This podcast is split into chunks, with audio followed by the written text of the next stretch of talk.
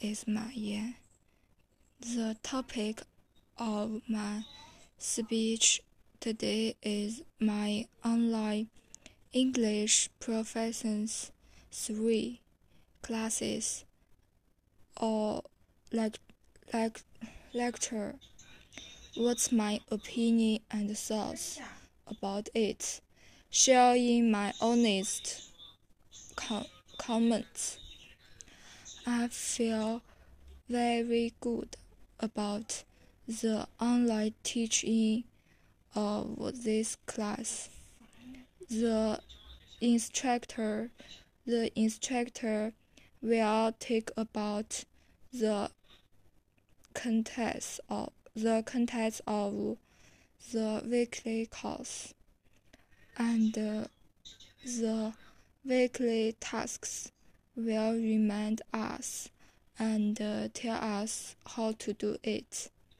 In this course, I learned a lot, such as how to write, practice spoken language, and uh, how to shoot video. In this class, I also made a lot of new friends and make different foreign friends. The lesson is very important in the university course. It is our com compulsory class.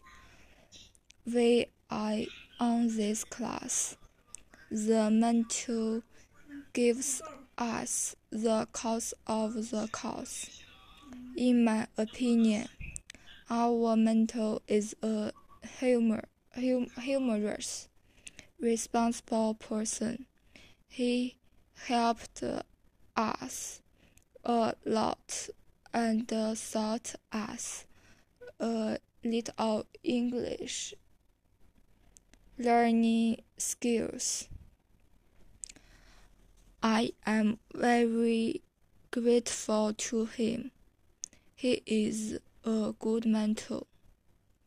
In this class, our mentor patiently helped us solve the problems we don't know and